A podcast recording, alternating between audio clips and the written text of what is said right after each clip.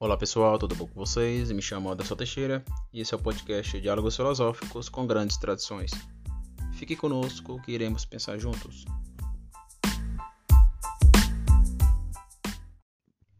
Chegamos em mais um episódio e hoje vamos tratar do terceiro vetor de ordem criacional. Como falamos no, nos últimos podcasts, eu tratei do transcendente, depois falei da gramaticidade, da filosofia quadrante e o ponto de partida da, daquilo que eu chamo de o transcendente que transcendentiza-se.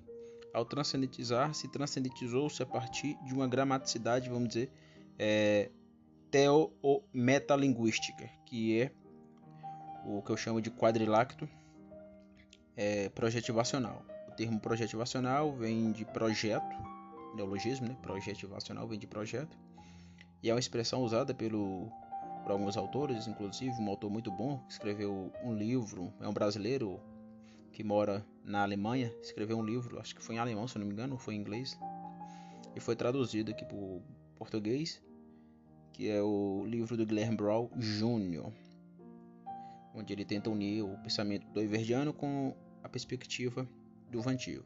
Unir porque ambos tiveram algumas divergências aí é, bem quentes lá no século passado, né? Então, nesse livro, ele vai usar um termo em alemão que é Gestalten. Gestalten significa projeto. Então, por isso eu uso o neologismo projetivacional. Que é a Gestalten, ele vai lidar com esse termo a partir de um tripé. O tripé é justamente a palavra da criação, a palavra é, da escrita e a palavra da carne. Isto é, a voz, a, a pessoa física de Cristo e as escrituras. Eu só eu colocaria aí a questão da proclamação, não só uma proclamação no sentido de pregação. Não é que não é uma questão meramente teológica, é uma questão muito mais ampla, muito mais ampla. Por exemplo, o, o filósofo ele é um proclamador, ele proclama as verdades da realidade. Então, é, e ao proclamar ele proclama a partir da fala, a partir da escrita. E a Bíblia, ela nos dá todo um ferramental, todo um, um, um esquema de imaginação. Aristóteles vai dizer que nós temos a visão e guardamos as coisas na memória. Essas coisas guardadas na memória, ele vai chamar de fantasma, né?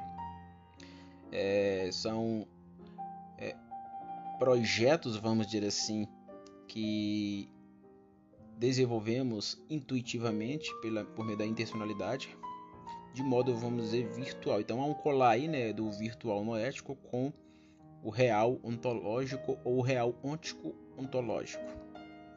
Nesse sentido, a gente usa a nossa apreensão, usa a nossa intelecção para é, criar conceitos. Então, o conceito não pode ser preso a, um, a uma abstração em si conceito ele tem que reverberar sobre a, a realidade em si. E a gente não pode também ficar preso ao desse, desse dançar do eu não virtual, no ético e a realidade que se apresenta a nós onticontologicamente, a gente não pode ficar preso porque o transcendente transcendentizou-se. Aí entra a gramaticidade da metalinguística da filosofia quadrante. O quadrilátero projetivacional, que é justamente a ideia de que a Trindade, por meio da sua voz, tirou tudo da patência e o meon deixou de ser.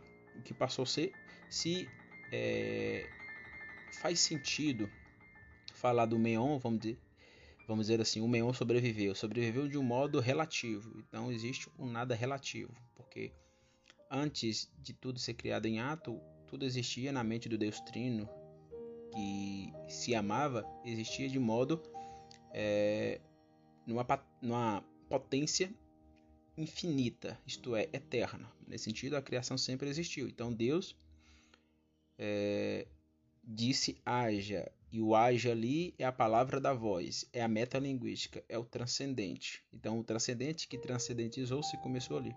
Então essa teoria do quadrilacto projetivacional é uma teoria filosófica arraigada pela fé judaica cristã, vamos dizer assim, né? Até porque isso advém dos judeus e nós cristãos acreditamos nas, nas grandes narrativas do Antigo Testamento, inclusive na narrativa cosmogônica da criação. E por acreditarmos nisso, acredito que é possível ali ter ali um, um, um insight é, no campo da linguística, no campo da linguística. Mas eu não vou entrar nesse assunto, que esse assunto ele é bem profundo. Então Deus disse haja, ele disse haja a partir de Cristo, lembra lá? Bereshit bara Elohim. O termo Bereshit, que foi traduzido na, no português como princípio, pode ser traduzido ali o termo Bereshit como primazia, cabeça, primeiro, primogênito. E quem é o primogênito? Quem é a primazia? Quem é a cabeça? A cabeça, a primazia, o primogênito. O primeiro é Jesus. Colossenses capítulo 1, versículo 13 ao 18, Paulo deixa isso claro. Então, fazendo uma leitura teológica pauliniana cristã, e entendendo isso de modo filosófico, a gente deve ler que Deus só pode dizer haja, aquilo que eu chamo de palavra da criação ajacional, a boca divina, né? Como diz o James Walters, a divine mouth, só, tem, só, só foi possível lidar com a boca divina porque essa boca divina criou tudo a partir de Cristo. No Cristo criou Deus os céus e a terra. No Cristo criou os aspectos modais. No Cristo criou Deus as leis pitagóricas ferreirianas. No Cristo criou Deus a dimensão da substância e todas as categorias aristotélicas. No Cristo criou Deus todas as leis que qualquer filósofo descobrir na realidade. Então esse é o ponto de partida. Por isso, lidar com o transcendente que transcendentiza-se é jogar a teoria linguística aqui, ou metalinguística, é jogar dentro da, de todo esse arcabouço da filosofia quadrante, né? Então, Deus disse, haja. Então, a palavra da criação ajacional é uma metalinguística onde tudo começa. Então, o transcendente, que transcendentizou-se, transcendentizou-se a partir dessa teoria metalinguística do quadrilátero é, projetivacional. Lembra lá, existe a voz, existe a letra, a letra a Bíblia, existe a carne, existe a proclamação. Então, foi por meio da voz, da voz no Cristo, que Deus criou a realidade por meio de Cristo, no Cristo por meio de Cristo. Então, essa é uma leitura bem interessante. Olhar para o quadrante, para o meu quadrante, vamos dizer assim, né? Porque eu tenho um absoluto chamado Trindade. Então, olhar para o meu absoluto é olhar para essa teoria metalinguística que eu chamo de quadrilátero projetivacional. Eu publiquei no YouTube um vídeo falando sobre isso. Dei até uma aula no grupo particular que eu faço parte, que eu tenho alguns amigos lá nesse grupo. Aí eu dei uma aula falando sobre isso. É um assunto bem interessante que eu pretendo escrever posteriormente. Mas o transcendente que transcendentiza-se é o transcendente que trans transcendentiza-se assumindo outros vetores de ordem, porque é impossível o transcendentizar-se ficar é, preso, vamos dizer assim. Né? Então ele desvela, ele se, se antecipa, para citar aqui uma terminologia do Everdiano. Então onde ele se antecipa? Lidar com o transcendente, isto é, aquilo que é que é, é esparramento, com aquilo que é derramamento, aquilo que é espalhamento, com aquilo que é o entornamento, lidar com isso, com o transcendente, que é ser em si, como diz o Tiro, será que não existe, mas que transcendentizou-se, é lidar justamente com o primeiro vetor, transcendentizar-se, e esse primeiro vetor nos joga também em outra ordem, de modo antecipatório, no aliancionalizar-se. Então, o aliancionalizar-se também é um vetor de ordem é, criacional, como alfa e ômega ordenativo. Então, o o aliancionalizar-se é o aliancionalizar-se na trindade, porque a trindade é aliança coalizante.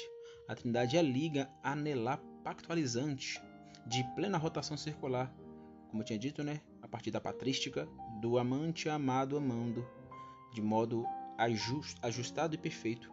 Então, lidar com o aliancionalizar-se é lidar com a trindade, que é pacto e trouxe pacto derramativamente, porque transcendentizar-se é esparramar. Consequentemente, se há uma antecipação, há uma antecipação de modo é, derramativo, vamos dizer assim. Né? A palavra no hebraico aliança está próximo da palavra obrigação. Então Deus se obrigou, de modo aliancionalizante, é, trazer é, pacto, trazer coalizão ao eu não, à realidade ao outro. Então é impossível lidar com qualquer princípio ontológico sem a aliança, sem o aliancionalizar-se, sem esse vetor de ordem criacional. Então, por causa desse derramamento, desse esparramento, a aliança trina exala-se sobre tudo e sobre todos. É por isso que Jonathan Edwards, no seu livro é, Um Fim para o Qual Deus Criou o Mundo, que é um livro altamente filosófico, na minha opinião, eu, leio Jonathan Edwards, Jonathan Edwards é mais um, um, um, filósofo do que um teólogo. Ele é teólogo, é, mas ele é mais filósofo, na minha opinião. Né? A galera fala de Dove, fala aí de, desse filósofo reformacional Gordon Clark. Um dos primeiros filósofos que a gente teve aí na tradição protestante foi o Jonathan Edwards. Então a gente não pode esquecer dele. Então ele vai dizer o seguinte nesse livro: As escrituras falam da criação do mundo apresentando Deus como seu fim. Esse fim aqui é o transcendente, que transcendentiza-se. Aí a gente volta novamente à gramaticidade metalinguística, que eu não vou falar novamente, né? Esse transcendente que transcendentiza-se, ou seja, a sua voz, o seu, a sua palavra de criação achacional, que só é sendo a partir de Cristo, e ele revela a sua, vamos dizer, todas as suas leis de modo altamente extraordinário para o ser humano. O problema foi a queda. É por isso que é, a gente tem que lidar com a desordem. Né? A gente vai lidar com a desordem. O Dove vai dizer que é impossível tirar ideias da Bíblia e eu tirei essas ideias da Bíblia. O transcendentizar-se é transcendentizar-se a partir das Escrituras. Como eu tinha falado no último episódio, esse também aliancionalizar-se é justamente uma, um vetor eidético, criacional tirado das Escrituras. Então, eu não estou aqui pregando teologia ou fazendo proselitismo para você se tornar cristão ou assumir a Bíblia como verdade. Eu estou dizendo que quando a gente olha para a realidade, é, ela possui um vetor de alfa e ômega. Antes de eu falar, por exemplo, de qualquer ontologia filosófica, de qualquer que lidar com esse alfa e ômega, pelo menos para mim. Se você não aceitar, tudo bem, mas é, é o meu modo de filosofar, é, é meu modo de filosofar metafísico, levando, como eu tinha dito, né, levando minha é, fé em consideração. É impossível filosofar sem aquilo que eu sou pré-teoreticamente. E o que eu sou pré-teoreticamente? Sou cristão. Então, não podemos é, esquecer disso. Da mesma forma que eu aceitaria a pessoa querer filosofar a partir de uma religião de matriz africana, querer filosofar a partir do judaísmo, querer filosofar a partir do. apesar que eu filosofo a partir da tradição judaica, né? mas de judaísmo no sentido mais estrito ao senso é, querer filosofar a partir do, da religião muçulmana, querer filosofar a partir de qualquer religião oriental, então o cara pode fazer isso. Isso não é um problema, né? Eu não vejo um problema para isso. Somos livres. Querer filosofar a partir do ateísmo, todos nós somos livres. A questão, a questão é mostrar é, a apodicidade na realidade. Ou seja, é apodítico isso que você está falando? Tem reverberação na realidade? Se tiver, devemos, devemos aceitar. Então, é, a Bíblia fala da criação, apresentando Deus como seu fim. Então, esse fim é o transcendente que transcendentiza-se a partir da gramaticidade que eu acabei de falar. Olha o que Jonathan Edwards vai dizer. A lei revelada de Deus é a lei da natureza. A lei revelada de Deus e a lei da natureza estão de acordo com a vontade dele como Criador. Então, existem leis da natureza essas leis foram reveladas por Deus. A gente vai lidar aqui com revelacionalizar-se, que é bem importante. Não só no campo, vamos dizer, teológico, cristão, mas no campo ontológico, no campo até das ciências. Porque lidar com um, o vetor de ordem e o vetor de desordem, que isto é, revelação ou revelacionalizar-se e ocultamentalizar-se, é justamente lidar com a teoria das ciências. E a filosofia. Filósofo, os filósofos e os cientistas particulares eles estão imersos aqui dentro dessa ordem desordem que dança epistemicamente. Eu vou explicar isso, não agora, mas eu vou explicar isso. É bem interessante. É uma abordagem, vamos dizer, é, é, uma abordagem da filosofia, das ciências, né? A partir desses dois vetores, que é bem interessante. Então, o, a, as leis da natureza são todas as leis que qualquer filósofo, seja ele ateu, não ateu, seja ele cristão, não cristão, qualquer um, qualquer filósofo, descobrir porque toda lei, aqui é eu falando, né? Toda lei é lei em Deus. Não só eu, mas toda a tradição protestante e católica também acredita nisso. Toda lei é lei em Deus. Como diz o Mário Ferreira, nós não, não criamos nada, apenas captamos aquilo que já estava aí. E, por que já estava aí? Estava aí de modo é, solto, sem ad, advir de um primeiro motor imóvel? Não, tem um primeiro motor imóvel. Tem um primeiro motor imóvel. Então, é, discordando do Doiver, né, que diz que a gente não pode tirar ideias filosóficas da Bíblia, foi justamente lendo Gênesis capítulo 6, há outros textos também, né, mas vou me apegar a esse aqui. Gênesis capítulo 6, versículo 18, que a, o vetor idético do aliançionalizar-se reverberou sobre a filosofia quadrante, sobre a metafísica da filosofia quadrante. É uma metafísica muito forte, muito forte, no sentido de assumir de fato o princípio para além da fisicalidade, como diz lá né, Romário Ferreira dos Santos, onde eu lidei ali com o quaternário buscante, o que busca a metafísica. Eu pontuei quatro princípios e o último era o, o, o buscar para além da, da, fisicalidade, ou seja, o buscar sobrenatural. Então, nesse sentido, a filosofia quadrante assume a metafísica muito forte. Olha o que diz esse, esse texto. Gênesis 6,18 Contigo, porém, estabelecerei a minha aliança. Entrarás na arca, tá falando com Noé, né? Entrarás na arca, tu e teus filhos, e a tua mulher, e as mulheres dos teus filhos. Então aqui há um teodrama, teodrama aí do dilúvio e teodrama da, da arca, né? Esses dramas falam no nosso imaginário, assim como fala a literatura. A Bíblia é um livro literário que aguça a nossa, a nossa imaginação. O filósofo ele precisa disso, o filósofo ele precisa aguçar sua imaginação. E a Bíblia tem esse respaldo. Ela tem mais de 12 anos que eu li as Escrituras. Mais de 12 anos. Então, querendo ou não, se eu não tivesse lido nenhum livro da, da literatura, é, vamos dizer, é, clássica nos seus mais de dois mil anos, ainda assim eu agucei a, a minha imaginação por meio de, de todos os te, teodramas que advêm das escrituras que são maravilhosos. Como eu tinha dito, a Bíblia não, não deve nada a, a um Homero, não deve nada a um, um, um Dostoiévski, não deve nada a um Shakespeare, não deve nada a um Cícero, não deve nada a esses caras, não menosprezando eles. São, precisamos ler literatura, a literatura é importantíssima para a formação da, da imaginação, mas, mas a Bíblia não deve nada a esses caras. Então a Bíblia tem um papel muito importante justamente por causa disso. Além de ter a pegada espiritual por trás, né? O Espírito Santo aguçando as nossas mentes, ela está aí aguçando nossa imaginação. Como eu tinha dito, né? eu sempre ficava perplexo. Pessoas analfabetas funcionais, eu vi né, na igreja, eu sou meio evangélico, aqui no Brasil, pessoas analfabetas funcionais, quando abria a Bíblia e pregava de um modo extraordinário, usava a imaginação, é algo extraordinário, ficava besta. E era pessoas analfabetas, eu não conseguia é, é, concatenar signo, significado e referente, fazia uma mistura louca e é, tinha problemas com a própria realidade que o cercava. Mas mesmo assim, quando abria a Bíblia para pregar, havia uma, um, um, um, um conteúdo bem interessante uma ideia, as ideias bem interessantes justamente a partir das escrituras. A explicação é duas. Primeira, Espírito Santo. O Espírito Santo mesmo é, diante a quedalidade da, do analfabetismo funcional, porque antes de falar de qualquer processo histórico, temos que partir do princípio que é, a queda nos deixa burro. A queda é o pecado, nos deixa burro. Isso é auto-evidente. Mas a gente sempre parte do princípio de explicar a partir de fatores históricos. Né? Na, a, o Brasil é um país de analfabetos funcionais porque é, adotou tal pedagogia. Claro que isso acontece, mas é um posterior. É um posterior. O a priori é justamente a dimensão da desordem que eu vou falar aqui. Né? A desordem. Então, é, eu ficava abismado. Como um pastor desse, pastor é um analfabeto e consegue trazer uma mensagem dessa tão impactante. Aí vem a dimensão espiritual e vem justamente o, o o formar da imaginação. Mesmo diante desse analfabetismo funcional, Deus ainda preserva daquele indivíduo e aquele indivíduo consegue usar a sua imaginação, porque a Bíblia é um livro de literatura. Então isso é bem interessante, bem importante. Então, não poderia filosofar sem olhar para as escrituras. Então, Doive está errado. A Bíblia sim nos oferece ideias filosóficas.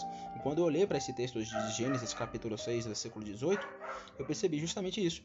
Ou seja, o estabelecerei aqui no hebraico é justamente confirmar. Lembra lá que eu falei? A palavra aliança significa, pode ser significado, trazer o significado de obrigação. Então Deus se obrigou dentro de uma confirmação com alianças, alianças. Por exemplo, quando eu olho para a, o aspecto modal numérico e olho para o, a lei da unidade e olho para a substância, existe ali uma aliança. Mesmo esses filósofos nunca tendo é, conhecido uns aos outros, porque o Doiver não conheceu o Mário Ferreira, Mário Ferreira não conheceu Doiver, Aristóteles não conheceu Mário Ferreira e Doiver, mas mesmo assim, por causa desse vetor de, de ordem, né, melhor dizendo, por causa desse vetor de ordem aliancionalizante, que eu posso unir esses princípios ontológicos. Por isso que eu falo de uma substância física que assume unidade, ou seja, eu estou unindo Aristóteles, Mário Ferreira dos Santos e Hermann Doiver. Por quê? Porque existe um vetor, de, um vetor idético, um vetor idético, que é o aliançionalizar-se. Então isso é bem importante. Então Deus se obrigou, se obrigou é, salvar, por exemplo, o eu now. Salvando o eu now, esse eu now reverbera na realidade e reverbera no outro, porque a realidade, isso é auto-evidente para mim, ela não caiu. Quem caiu foi o eu outro, né? Então, por isso que os vetores de desordem são problemas noéticos não ontológicos. Então, é, o aliançionalizar-se é uma ordem lex de confirmação obrigacional. Então, Deus é um ser pactuante. Na própria teologia, eu sou um reformado. Apesar de ser um reformado é, mais neo-ortodoxo, estou no campo da neo-ortodoxia, não desprezo a teologia de Calvino, por exemplo não sou um fundamentalista, mas não desprezo. Por exemplo, eu creio nos princípios da, da eleição, creio em tudo isso, apesar de quando eu olho, olho, por exemplo, para a questão a ah, Deus predestinou pessoas para o inferno, eu sempre fico no, na resposta do mistério. Deus determinou é, o pecado, eu fico sempre na questão do mistério porque isso foge da nossa racionalidade. Né? Lá no céu a gente vai perguntar para Deus como aconteceu tudo e vai ser tudo é, revelado, né? Aí a gente pode falar justamente aqui do vetor do ocultamentalizar-se, né? a galera da teologia esquece que somos seres noeticamente ocultamentalizantes. Isso é um vetor de desordem. A gente, eu vou explicar isso. Então, a aliança, a aliança que Deus fez, por exemplo, com Adão, que é o representante federativo da humanidade, mostra que isso é um vetor idético. A aliança com, que o Messias fez com a própria com a própria, vamos dizer, o eu, a realidade o outro é auto-evidente. Por quê? Porque Cristo veio salvar o ser humano. Salvar o ser humano de alguma coisa? Não, salvar o ser humano de si mesmo. Salvando o ser humano de si mesmo, consequentemente, ele salva a realidade que foi, é, vamos dizer, desordenada por esse ser humano. Se há problemas na realidade, há não por causa da realidade em si, mas por causa do ser humano. Desse eu outro, né? desse eu tutus. Então, na própria teologia pactuante reformada, né, que eu assumo, a gente vê as alianças é, de Deus com Noé, com Abraão, com Moisés, com Davi, a própria no a nova aliança. Então isso mostra algo extraordinário. A teologia da aliança é uma teologia que deve ser levada para além da, da, da dimensão da fé ou da teologia científica e levar isso para a filosofia. Por isso que é um vetor. Se o transcendente que transcendentizou-se, transcendentizou-se assumindo é, também uma aliança. A realidade, o eu, o outro, está imerso em alianças. Então, o transcendente que transcendentiza-se, transcendentiza-se numa aliancionalização trinitarizante, trinitarizante ou trin, trinitarianizante, né? São neologismos aí que eu gosto de usar a partir da Trindade. E essa é, Trindade é aliancionalização aqui e agora, numa unidade transcendente e multiplicidade também transcendente. Por quê? Porque Deus é uma unidade e Deus é uma é, comunidade. É os vestígios, né? Se ele é unidade e, e, e, comunidade, ele joga seus vestígios sobre a realidade ao usar a palavra ajacional, né? Ou seja, adivinimou a sua boca. Então tudo começa como alfa e ômega. Nele, tudo volta para ele. Aí a gente lembra da lei do 10 do Mário Ferreira dos Santos. Então, como alfa e ômega, ele, o Deus totalmente outro, né? Assume toda a dureza da realidade. Por isso que eu uso a expressão em latim, né? dura lex, sed lex. A lei é dura, mas é lei.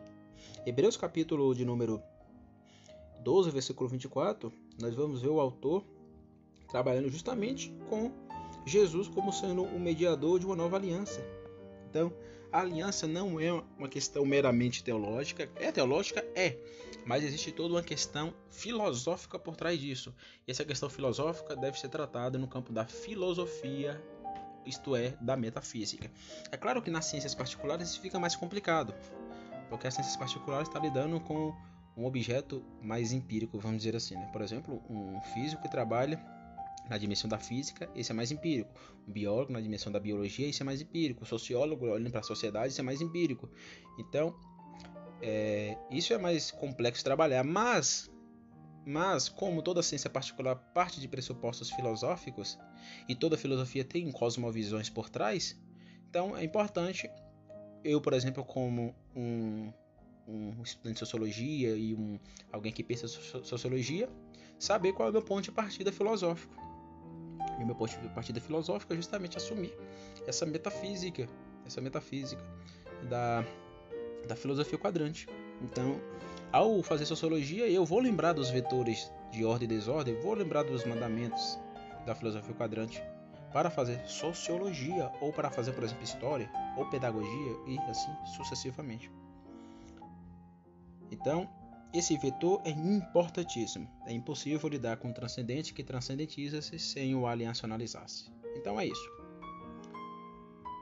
no próximo episódio vamos tratar do quinto vetor de ordem criacional, que é o, o dadivacionalizar-se. Eu vou explicar justamente o que é isso, também assumindo a, a Bíblia como um livro que nos dá respaldo é, eidético ontológico para filosofar de modo primeiro, isto é, fazer metafísica a partir das escrituras. Então, muito obrigado, até a próxima. Tchau, tchau.